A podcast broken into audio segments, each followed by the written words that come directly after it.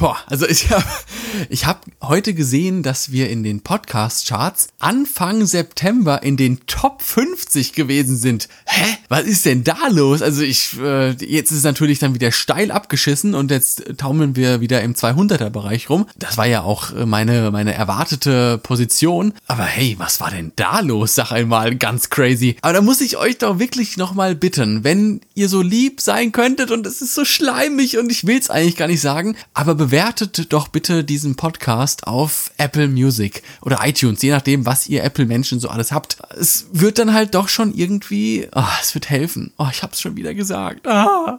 Naja, immerhin, das ist ja die Hauptsache, gewinnen wir mit diesem kleinen, feinen, süßen Podcast immer mehr Drehmoment und haben vielleicht, oh, ich sehe es schon vor mir, irgendwann mal die Top 10 im Auge. Ich werde euch auf jeden Fall auf dem Laufenden halten, wenn es soweit ist. Jetzt huschen wir aber erstmal ohne weitere Unterbrechungen in die heutige Folge. Ich wünsche euch natürlich ganz viel Spaß beim Zuhören und schön, dass ihr wieder eingeschaltet habt, ihr süßen Mäuse. Oh.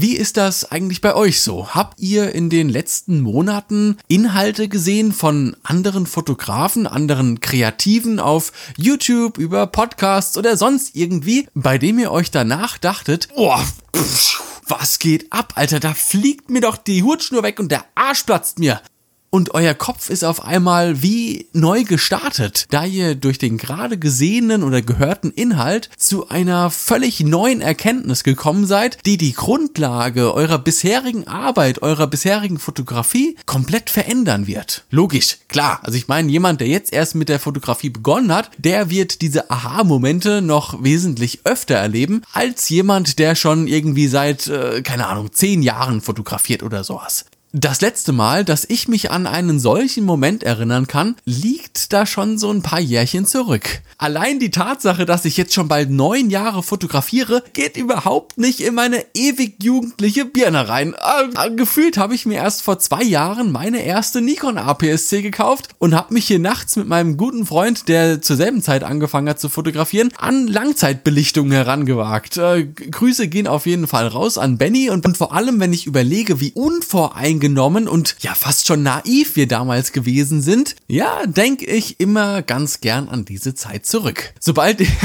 sobald ich die Bilder hier am Rechner öffne, will ich zwar meinen Rechner direkt aus dem, uh, aus dem Fenster schmeißen, aber die Erfahrung dahinter im Entstehungsprozess war doch schon für mich persönlich sehr prägend. Es war vor allem alles noch nicht so laut gewesen, wie es das heute ist. Man wurde noch viel öfter mit seiner Entwicklung, mit seiner fotografischen Entwicklung alleine gelassen. Und das im positiven Sinne, du warst draußen gewesen und hast fotografiert, ohne dabei im Hinterkopf zu haben, dass du diesen Stil von Peter McKinnon jetzt umsetzen möchtest oder vielleicht doch eher auf das Schema setzt, das auf Instagram am besten funktioniert. Es ist, es war einfach egal gewesen. Du hast einfach fotografiert. Bist dann nach Hause gegangen, hast deine Bilder bearbeitet und auch noch nicht so wirklich gewusst, was du da gerade eigentlich machst. Ne? Einfach mal versuchen, alles kann, nix muss.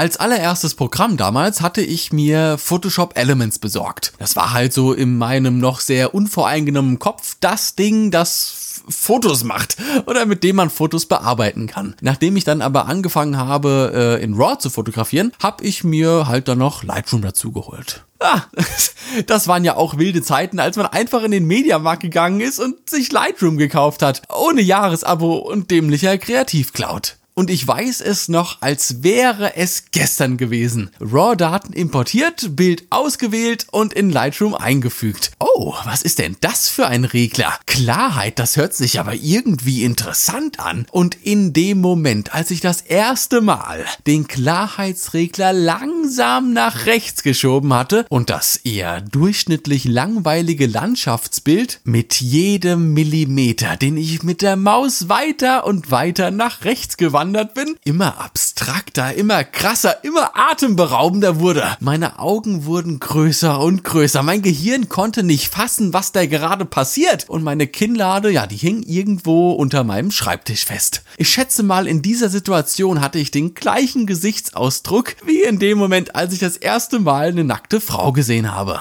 ich konnte es einfach nicht fassen, was da gerade passiert. Und ich bin hier gerade nochmal durch die alten Bilder gegangen, als ich mir äh, für die heutige Episode ein bisschen Gedanken gemacht habe und habe mir diese Bilder nochmal angeschaut. Ja, so viel ist das gar nicht. Damals habe ich keine Serien fotografiert, sondern mich eher immer auf einzelne Motive konzentriert, die ich dann umsetzen wollte. Ne, das waren dann immer so Fotoprojekte. Boah. Und auch wenn ich sie heute, also ich sag mal so, würde ich sie beim sinnlosen Hin- und Her-Scrollen auf Instagram sehen, ich würde diesen Bildern ehrlich gesagt keine Beachtung mehr schenken oder mich vielleicht auch noch ein wenig über die viel zu harte Bearbeitung lustig machen. Guck dir mal den Trottel an. Das Schöne daran ist aber, dass mir damals niemand diese Bildbearbeitung oder den Versuch von Bildbearbeitung in den Mund gelegt hat, sondern auch wenn es sehr extrem war, das halt einfach meine leicht unbeholfende und unwissende Art der Bildbearbeitung war. Es waren meine ersten Gehversuche, ohne dass ich irgendetwas kopieren wollte. Und das Problem, das ich an der heutigen Fotografie sehe, da, ich muss es anders sagen, das Problem, das ich heute an den Leuten sehe, die sich ihre erste Kamera kaufen, ist, dass sie im selben Atemzug schon mit der Kamera dazu die ersten zwölf Preset-Pakete dazu kaufen. Man kopiert die eigenen Vorbilder, um möglichst schnell auch auf dieses Level zu kommen, damit man auch endlich bereit ist für ganz viele Follower und noch viel mehr Geld. Und nicht falsch verstehen, am Kopieren ist überhaupt nichts Schlechtes. Persönlich Persönlich bin ich sogar ein Freund vom Kopieren. Man darf aber nicht vergessen, dass die Kopie eher als Grundlage anzusehen ist, um dann darauf den Versuch zu starten, einen eigenen Stil zu entwickeln. Wenn ich heute ein Computerspiel entwickeln möchte, dann fange ich ja auch nicht mit Pong an. Nee, man bricht sich keinen Zacken aus der Krone, wenn man das Rad eben nicht jedes Mal neu erfindet. Und das ist auch überhaupt nicht schlimm. Doch was passiert, wenn man auf dieser eher sehr matschigen Grundlage anfängt, ein Geschäft für seine eigene Fotografie aufzubauen. Und hier trifft sich dann ein Phänomen mit meiner anfangs beschriebenen Misere, die ich gerade so ein bisschen durchlebe. Dass ich einfach schon lange nicht mehr so wirklich abgeholt worden bin. Ich stehe hier seit zwei Wochen bei strömendem Regen an der Bushaltestelle.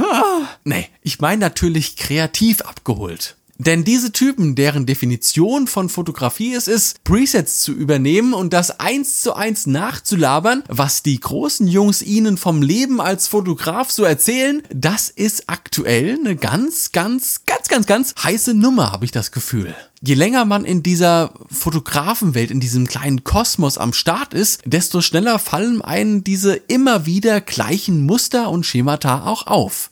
Besonders die deutsche Fotografie-Szene ist schon viel zu lange in seinem selbst kreierten Teufelskreis äh, aus vermeintlicher Persönlichkeitsentwicklung, der Jagd nach immer mehr Followern und dem kreativen Einheitsbrei gefangen. Natürlich, die, die in dieser Hierarchie ganz oben stehen, verdienen aktuell so viel Geld mit jungen Fotografen wie noch nie. Ich stelle mir da manchmal die Fotomenschen vor, die 2005, 2006 mit eigenen Blogs an Start gegangen sind und selbst wenn sie eine gewisse Leserschaft erreicht hatten, so wirklich viel Geld konnten die damit nie verdienen. Zumindest nicht mal ansatzweise die Summen, die heute mit der Fotografie verdient werden. Klar, ich meine so ein Calvin Hollywood, Patrick Ludolf oder Steffen Böttcher, die hatten ihre Anfänge genau zu dieser der Ära und sind heute die top erfolgreichen Fotografen. Man darf dabei aber halt nicht vergessen, dass das eher so die 1% Ausnahme ist. Viele andere, die damals bestimmt auch sehr gut waren, ja, die kennt heute kein Mensch mehr. Hip-Hop ist da auch so ein schönes Musterbeispiel. Ein weltweiter Milliardenmarkt, da wird so viel Geld umgesetzt, es ist unrealistisch. Jeder Teenager will entweder Twitch-Streamer, YouTuber oder Rapper werden. Und wer es heute als Newcomer schafft, ein gewisses Drehmoment rund um seine Musik zu erzeugen, der verdient selbst hier im brüden alten Deutschland sehr schnell sehr viel Geld. Ich habe mal eine Netflix-Doku über die Ursprünge des amerikanischen Hip-Hop gesehen und buchstäblich der Mann, in dessen Wohnung Ende der 70er auf eine seiner damals legendären Hauspartys das Genre Hip-Hop erfunden wurde, na, der Mann ist kein Milliardär. Der Mann ist auch kein Millionär. Und ich würde jetzt mal ganz frech behaupten, dass selbst so eine kleine Wurst wie ich im Jahr mehr Geld verdient als dieser Typ. Was muss das für ein Gefühl sein, wenn junge, wilde Rapper in Lamborghinis, behangen mit Diamantketten im Wert von einem Einfamilienhaus, an diesem Mann auf der Straße vorbeifahren und ihn nicht mal mehr erkennen? Bah, tragisch. Aber bedeutet das jetzt auch, dass die neue Generation an Rappern generell keine Ahnung mehr von der Materie hat? Die Grundwurzeln des Hip-Hop nicht lebt? Natürlich nicht und in der Fotografie ist das nicht anders. Es gibt ja keine Eins oder Null, schwarz oder weiß, denn unter vielen Eintagsfliegen und schnell verglühenden Sternschnüppchen, ja, sind natürlich auch viele Typen dabei, die ganz genau wissen, was sie machen, die Bock haben, die nicht nur kopieren, sondern versuchen Fotografie neu zu definieren. Und das sind dann auch diejenigen, die einen langen Atem haben und nicht in den Grundfesten ihrer scheinbar so professionellen Karriere erschüttert werden, nur weil sich ein neuer Bildtrend auf Instagram abzeichnet. Oh mein Gott, wo, wo bekomme ich die Presets her? Wo bekomme ich die Presets her? Ich will doch nur zurück zu meiner Mama. Mein bisher prägendster Moment in der Fotografie oder in meinem kleinen Mikrokosmos rund um die Fotografie war ein Blogartikel von Eric Kim. Seines Zeichen ein sehr polarisierender Streetfotograf, der oftmals genauso viel oder manchmal noch viel, viel mehr sehr negative Kritik wie Lob hinnehmen muss. Ihm das aber scheinbar sowieso alles irgendwie komplett am Arsch vorbeigeht. Mir doch egal, was ihr von mir wollt.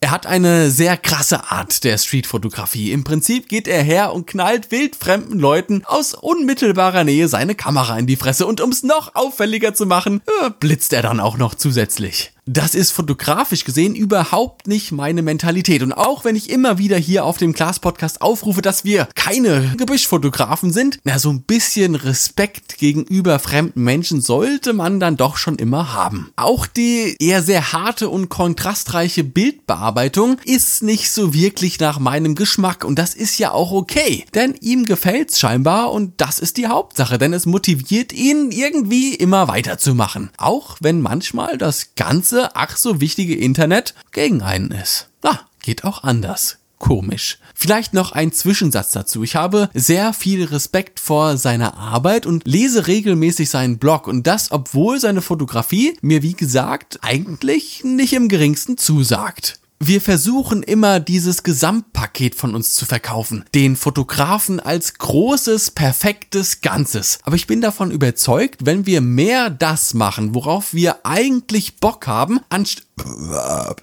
anstatt Projekte nicht umzusetzen, weil man denkt, dass das die eigene mühselig geschaffene Online-Reputation nicht zu 100% widerspiegelt, wir trotzdem auf Dauer wesentlich erfolgreich in unserer Arbeit und in unserem Handeln sein werden, als wenn wir immer nur das machen, was die Leute von uns kennen und auch so ein bisschen erwarten.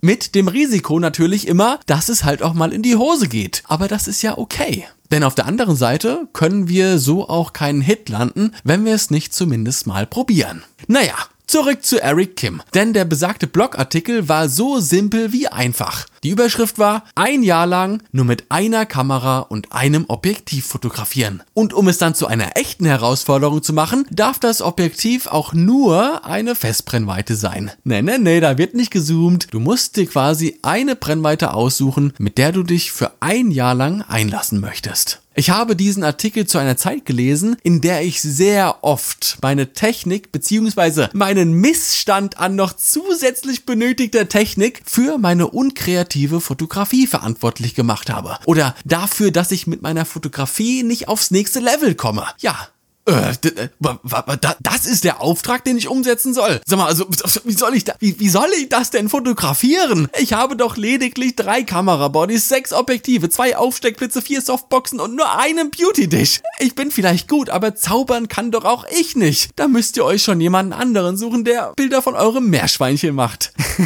Nachdem ich diesen Artikel gelesen hatte, habe ich mich also ohne darüber nachzudenken direkt entschlossen, das Experiment zu wagen. Das war damals dann eine Lumix GX80 mit einem 17 mm Olympus Objektiv. MFT umgerechnet auf Vollformat waren das dann gute 35 mm Brennweite. Also eigentlich eine sehr solide Grundbasis. Und das war rückblickend auch fotografisch gesehen die geilste Zeit in meinem Leben. Ich hatte zu diesem Zeitpunkt noch nie so viel Spaß, noch nie, nie, nie, nie, nie, so viel Spaß bei der Fotografie wie in diesem Jahr. Allein wenn man nicht mehr zoomen kann, verändert das die eigene Fotografie so dermaßen in seinen Grundfesten, dass, also das hört sich so simpel an, aber es ist so unfassbar wirkungsvoll, weil du musst einfach deinen fetten Arsch bewegen, wenn du das Objekt irgendwie anders, größer oder kleiner ablichten möchtest. Du musst nach vorne laufen, nach hinten laufen, dich auf die Zehenspitzen stellen und vielleicht auch manchmal in die Hocke gehen. Du wirst dazu gezwungen, deine manchmal doch sehr uh, uh, angewurzelte Fotografenposition einfach zu verlassen, auszubrechen und nach vorne zu laufen, nach hinten zu laufen, dich auf die Zehenspitzen zu stellen und in die Hocke zu gehen. Und je nachdem, wie oft und intensiv man fotografiert, fängt man auch irgendwie an, auf so eine ganz merkwürdige Art und Weise in dieser Brennweite zu sehen. Also ich gucke mir eine bestimmte Szene an und weiß, ohne dass ich die Kamera einschalten muss, welchen Bildausschnitt ich von dieser Position aus aufs Bild bekomme. Es gibt ja dieses schöne Sprichwort, dass Fotografen irgendwann anfangen, Licht zu sehen. Sie nehmen ganz unbewusst Schatten wahr, wie die Sonne fällt und wie reflektierende Oberflächen arbeiten. Ich würde dieses Sprichwort dann sogar noch so ein bisschen ergänzen und sagen, dass man irgendwann auch anfängt, Winkel zu sehen und Perspektiven wahrzunehmen. Die GX80 war die erste Kamera, die ich nicht mehr verkauft habe, obwohl ich sie nicht mehr benutze. Diese kleine Lumix mit der Leica Q2 sind meine bisher prägendsten Kameras gewesen, beziehungsweise sind sie es auch noch immer. Und wenn ich mein fotografisches Verständnis irgendwie mal verbildlichen und veranschaulichen müsste, diese beiden Kameras, besonders mit dem Olympus 17mm, würden definitiv auf diesem Präsentationstisch liegen. So, was haltet ihr denn davon, wenn man dieses Konzept ein Jahr eine Kamera, eine Festbrennweite um eine weitere kleine Regel ergänzt? quasi die 2020 Edition draus macht. Ein Jahr, eine Kamera, eine Festbrennweite, ein Bildlook. Man erstellt sich sein eigenes Preset und arbeitet ein Jahr lang nur mit diesen Einstellungen. Natürlich kann man sich die Regler in Lightroom immer auf die jeweiligen Bilder anpassen, aber das Grundkonzept dieses Looks bleibt gleich. Und boah, was? Was geht ab? Wie verrückt wäre das denn, wenn wir nicht mehr Presets anderer Fotografen kopieren, äh, zwei Regler nach links und rechts schieben und sie dann als unsere Presets verkaufen, sondern wir tatsächlich, boah, wie verrückt klingt das denn bitte, einen eigenen Stil entwickeln ohne Beeinflussung durch Social Media Trends oder geschäftshungrige Fotografie-Coaches. Klingt doch irgendwie ziemlich erstrebenswert, oder was sagt ihr dazu? So, in diesem Sinne, ihr süßen Mäuse, würde ich vorschlagen, dass es das für die heutige Folge mal wieder gewesen ist. Solltet ihr vielleicht Ergänzungen zu der heutigen Folge haben, ihr wisst ja, wie ihr mich erreichen könnt, entweder über die Insta-Seite oder noch viel, viel besser, classpodcast at mailbox.org. Ansonsten würde ich dann ganz ungezwungen und locker feuchtfröhlich vorschlagen, dass wir uns das nächste Mal hören, wenn es wieder heißt. Haltet euch fest, schnallt euch an. Klaas! Zu dem Podcast. Schön, dass ihr wieder dabei wart. Ich hab euch ganz doll lieb. Lasst's krachen. Ciao. Brrr.